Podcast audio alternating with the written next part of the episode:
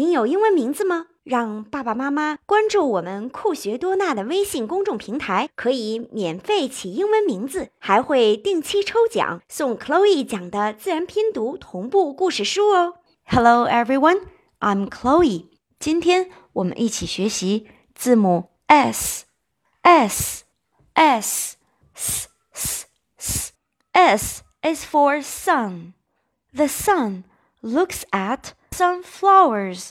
好了，那么刚才说了两个 s s s s 开头的单词，就是我们今天儿歌的主题，关于 sun 太阳和 sunflowers 向日葵的。好，小朋友们，我们一起先来听听儿歌吧。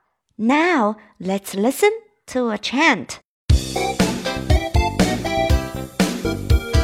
S S is for sun. The sun looks at sunflowers. The sun smiles at sunflowers. The sun loves sunflowers.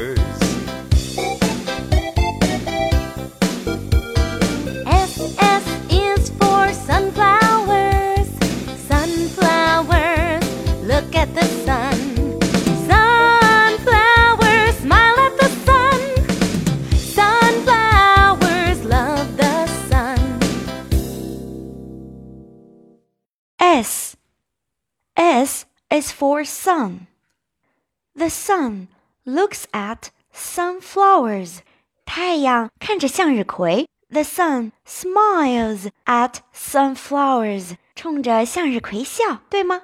那如果我们有书的话，请小朋友们翻开我的一百首英语主题儿歌书第六十页，我们一起来看一看 sun 在哪儿呢？嗯，小朋友用手指一指。